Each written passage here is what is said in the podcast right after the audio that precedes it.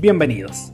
Nicolás Leiva les habla, podcast para degustar de charlas con deportistas, periodistas y personajes relacionados al deporte.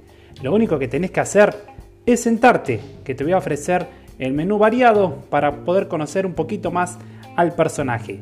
No te levantes de la mesa, no llames al mozo, que con Nico a la carta el menú marcha solo. Bienvenidos, abrimos otro, otro episodio, episodio número 2 de Nico a la carta, en este caso desde Perito Moreno, Santa Cruz, a la capital arqueológica de nuestra provincia.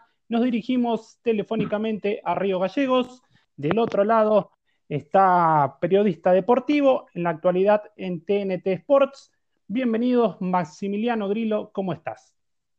¿Cómo estás, Nico? Un saludo grande para vos. ¿Cómo andas? ¿Bien? Bien, ¿vos? Bien, bien, todo tranquilo. La verdad que eh, todavía sorprendido ¿eh? con, toda esta tecnología. Eh, bien, viste, yo también conociendo el podcast, eh, conociéndolo por ahora, no sé si vos igual no te sorprende un poco. No, a ver, podcast sí, lo que pasa es que yo lo vinculaba directamente a Spotify y claro, no, no, tuve en cuenta que hay aplicaciones para vos, obviamente, generarlos primero a través de una comunicación, por ejemplo, ahora, y bueno, no deja de sorprenderme y, todos los días encuentro herramientas que hay nuevas y la verdad es que es hasta difícil eh, seguir la marcha ¿no? del avance de la tecnología porque hay tantas herramientas hoy que, algo que hoy parece básico como el Instagram, eh, yo sé que no lo uso bien, no lo exploto en su totalidad. Y bueno, esto es así, qué sé yo. No lo, no, lo, no lo exprimís. No, no, sé que hay un montón de características que, no estoy usando y que seguramente aplicarían con, la carrera de periodismo deportivo, y, pero no tengo ninguna duda. No te digo llegar a ser un Instagram, pero, pero seguro que hay algo que no estoy aprovechando. ¿Cómo te encuentro ahora a las 21 horas? ¿Te encuentro después de la entrevista pensando algo en qué comer, em, encargando algo? Em, ¿Cómo te encuentras a, esta hora de la noche? Mira, te digo la verdad, estaba jugando a la Play. Bien. Porque ya a esta, a esta altura ya medio que estaba cerrando en cuanto a, lo informativo, ¿no? Más allá de que uno nunca termina de cerrar el kiosco porque las novedades van transcurriendo cuando transcurren. No, no, no hay hora, obviamente, para las noticias, pero ya la verdad es que estaba dedicándome a jugar al Dragon, Dragon Ball Z. Mira qué grande. Sí, sí, sí, el, niño que nunca se fue. Y, pensando que íbamos a comer con, mi novia. Bien. Em, ¿cómo, bueno, es un panorama raro este 2020, eh, digamos, por, por, todo lo que está sucediendo, que todos sabemos. Em, ¿Cómo te en qué momento? Y raro, raro. La verdad es que pintaba para ser un año eh, bueno en, lo laboral. A ver, no, es que no lo sea, ¿eh? pero obviamente que es una situación totalmente distinta a lo que yo tenía en la cabeza. Eh, me imaginaba viajando con River en la Copa Libertadores, con, novedades, con la verdad, algunas relaciones que, que había pulido también en el ambiente, digo, con, futbolistas de River, con dirigentes.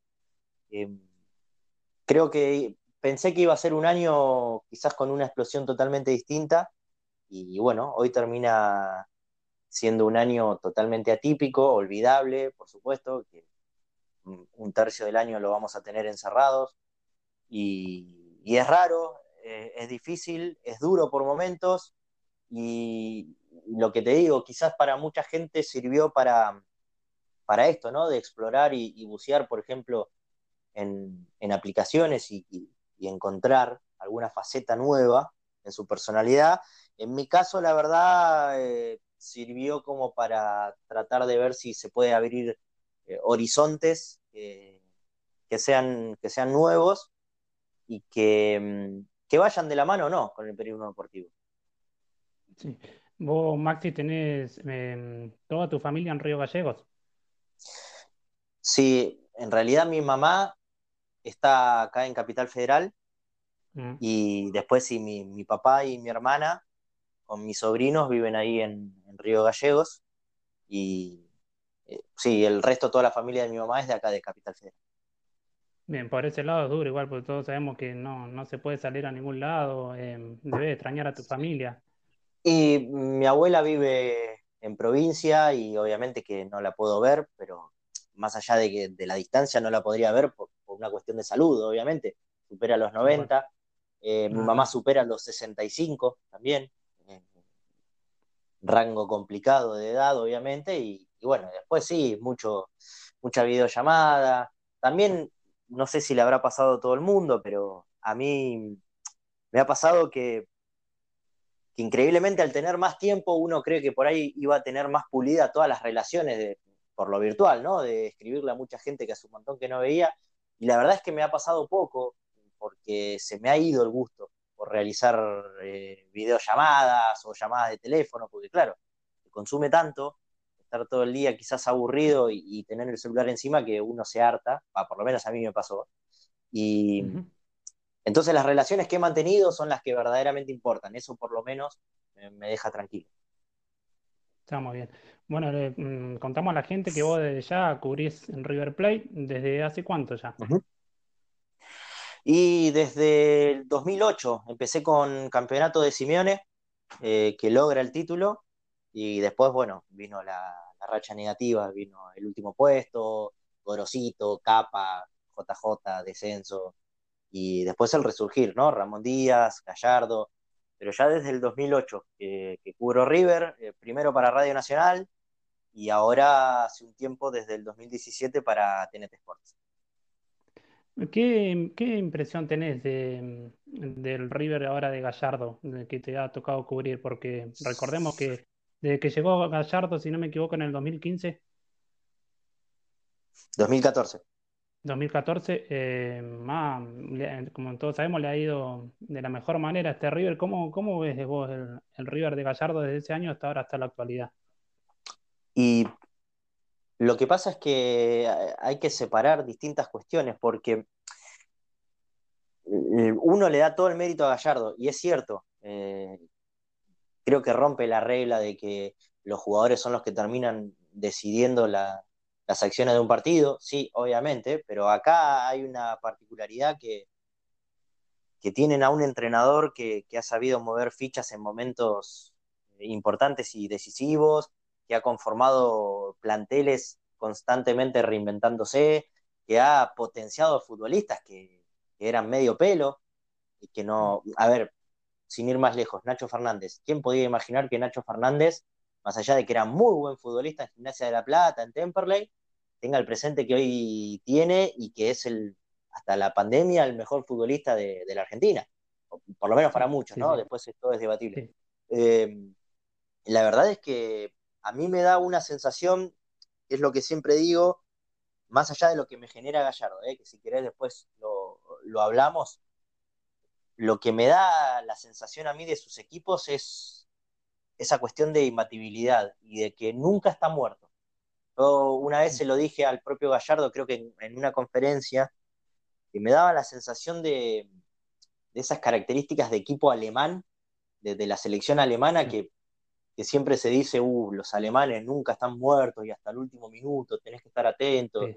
Bueno, me da esa sensación este River que nunca lo podés dar por muerto. Después sí, hablamos de Gallardo y la verdad que Gallardo es un monstruo. Eh, cambió el presente de River, pero no solamente en lo futbolístico, eh, que le ha devuelto la, mística copera, que lo ha hecho eh, internacional otra vez, recuperó ese lugar de privilegio que, River me parece a nivel internacional un poco había perdido, sino que también lo que le deja al club. Hoy Gallardo está a cargo de las inferiores, ha pedido remodelar el predio de Hurlingham donde se entrenan de la sexta para abajo, eh, ha remodelado el predio de Seiza, donde se entrenan de la sexta para arriba, eh, ha, ha, pedido que se remodelen los vestuarios, la concentración, todo para darle un marco todo. de profesionalismo y comodidad al futbolista. De Gallardo es, ¿cómo ves vos eh, ahora del, puede despegar el salto a Europa de la selección argentina? ¿Qué pensás de eso de- del muñeco? Mirá, yo, yo creo que es un, es un crack y yo es el mejor técnico que vi, más allá de Bianchi, obviamente, del propio Ramón Díaz, de, Marcelo Bielsa, digo, con el que me tocó interactuar, ¿no? Eh, es el, para mí es el mejor. Y creo que es el momento perfecto para, para él dirigir la selección argentina. Entiendo que tenga sus tiempos, eh, porque es joven, tiene 43, y la verdad es que tiene todavía un recorrido. Me parece que igual en estos tiempos modernos, cuanto más te alejas en lo generacional de una camada de futbolistas, más difícil es. Entonces, cuando Gallardo, que todavía tiene un recorrido como entrenador, tenga 60, 65, va a ser mucho más difícil, por supuesto. Yo creo que debería darse un- una oportunidad en Europa primero y, y después ir al seleccionado. de acá de Perito Moreno, em, se abre debate siempre en una charla futbolera que Gallardo, a ver si vos pensás así, que Gallardo no, digamos, no se casa con ningún jugador. Ponele, cuando llegó de Alessandro, eh, estuvo en el banco, lo mismo pasó con Leonardo Poncio. eh, Sí. ¿qué puedes decir respecto a eso? Y que justamente eso, eh, se lo dijo, me acuerdo, a Teo Gutiérrez, eh, se lo dijo en su momento a Poncio, eh, a ver, eh, se lo dijo a Enzo Pérez, Enzo Pérez lo reconoció en una entrevista, se lo dijo a Escoco, a, a muchos futbolistas, eh, siempre está el que mejor, siempre juega el que mejor está. Y, y la verdad es que ha, dado ejemplos de sobra, ha dejado en algún momento a Lario en el banco, a Jonathan Maidana, con todo lo que significa, a Leo Poncio, eh, al propio Enzo Pérez, a Pinola. La verdad es que en ese sentido no, no le tiembla el pulso. Lo que pasa es que ahí, ahí tiene una virtud que, que es lo que yo eh, más destaco y, y- más, más eh, ganas de, de conocer en profundidad me genera. Es qué ve él en los días previos en los futbolistas, porque muy pocas veces le erra en la elección de los jugadores. Eh, de hecho, nosotros, lo- los que estamos en el día a día, casi nunca acertamos el 11 de él, porque tiene esto de, de cambiar quizás un par de horas antes porque vio que tal futbolista le podía dar eh, tal cualidad a lo largo de un partido. Es, es increíble cómo él proyecta los partidos en, en su cabeza y, y a partir de ahí elige a tal o cual futbolista. Bueno, dependemos mucho de Internet para que podamos hacer este tipo de conexiones. Retomo la comunicación, Maxi. Sí, Bueno, eh, me estabas hablando de un poco de, de Gallardo, de que no se casa con, con ningún jugador, por, por decirlo así. Sí, sí. Y, y nada, también te remarcaba que qué es lo que ve, ¿no? En, en los días previos como para armar un partido, eh, qué futbolistas va a elegir. Yo, la verdad es que le destaco la, la cualidad que él tiene de, de proyectar un partido, imaginárselo en su cabeza y que muy pocas veces falle, ¿no? A la hora de, de elegir a un futbolista, a la hora de pensar por dónde viene un partido. Creo que hay ejemplos de sobra de, de veces que ha fallado o que el partido no ha salido como él lo esperaba, pero cuando es así, rápidamente da vuelta la página y, y lo revierte. Entonces, también ahí hay una característica más que positiva. Este podcast eh, se llama Nico a la carta. Eh, yo si te ofrezco la carta, ¿cómo sos para, para tu comida? ¿Qué comida elegirías? Siempre lo salado, siempre lo salado por sobre lo dulce. Y dame asado y dame muchos sándwiches. Soy muy fanático de los sándwiches. El sándwich que sea. Eh, no, de hecho te, te creo, te creo sándwiches. Eh, por ejemplo, Eh, eh, salmón con rúcula, mostaza y un poco de salsa tártara. Ahí tenés un, un sanguchito. El famoso de salami y queso. Eh, después jamón crudo, rúcula, también un poco de mostaza agridulce. Eh, más allá de que mucho no me gusta, entonces tiene que ser un poquito nada más. Eh, un toquecito de oliva, pan tostadito y si sos muy aventurero, un poquito de papa frita adentro, pero papa de paquete, ¿eh? de paquete. Sí, sí, para darle ese crunch, ¿viste? Cuando mordés. Qué rico. Eh, y si mm, poner para, mm, estás con tu novia y decís, vamos a comer unos sándwiches, vos déjame a mí, como la sorprendés con esos sándwiches, ¿no? Sí, sí, sí. De hecho, eh, una de las primeras veces le, dije que iba a hacer un sándwich y medio que me miró y me dijo un sándwich, como diciendo, que normal, digamos, no, no, no, te estás matando. Bueno, fui hasta la fiambrería, compré, me acuerdo, eh, bondiola ahumada, había comprado un montón de jamón crudo, eh, todo cuestiones que, habitualmente no encontrás, ¿viste? Y bueno, y armé un super sándwich, me acuerdo, con rúcula fresca, con un poquito de pimienta, eh, mostaza, oliva, un poquito de pimentón y se armó tremendo sándwich. Te manejas, Maxi. Pone la posición de la mano, viste, la habitual, para, para echar todo eso, los condimentos, la muñeca, la mano. Sí. Eh, después siempre tenés que, para mí el, primer mordisco al sándwich se le da en la mesada de la cocina, de parado, viste, cuando termina de hacer, mordes el primero ahí. Y, y después algo que me gusta mucho, mucho es armar sándwiches con mi otra comida preferida, que es el asado que sobró. Cuando el asado te sobró ese asadito frío, un poquito vacío, o entraña, lo más, y eso es, lo, es la gloria. Es lo más. Bueno, para ir cerrando y agradecerte ya los minutos tan, tan amables como siempre, eh, haces el pedido de cuenta, ¿cómo la pasaste? No, perfecto. La verdad, perfecto. Primero que todavía estoy golpeado con la sorpresa de la tecnología. Entonces ahí ya sumaste propina, pero a morir. Eh, después la atención fue muy buena, rápida, eh, por lo cual también me pone contento. La comida no se me enfrió, así que eh, genial. La verdad es que me tendría que haber abierto una copa de vino, porque pensé que se iba a ver, entonces dije, uy, no da que esté con una copa de vino, pero la verdad es que como no se ve la imagen, tendría que haberme abierto una copa de vino, pero eso no es culpa de la casa, sino que es culpa mía, del consumidor. Así eh, eh, te dejo, te dejo arriba, arriba del 15% de propina. Muy, muy bien, muchas gracias. Eh, ya te agradezco, siempre mm, fuiste muy amable conmigo, em, que, que, sigo ahí en TNT Sports, así que este año es complicado, pero sé que estás en lo laboral siempre ahí en los programas. Espero que, sea lo mejor para vos.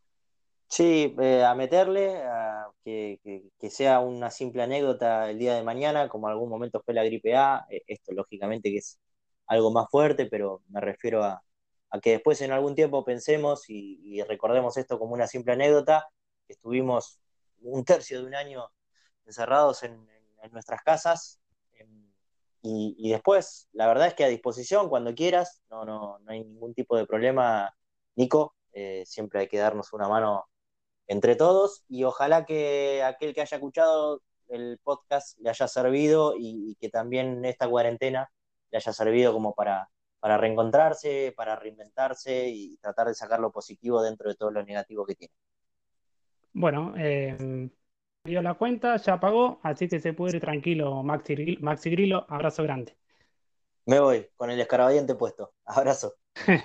Muy bien, nos vemos. Hasta luego.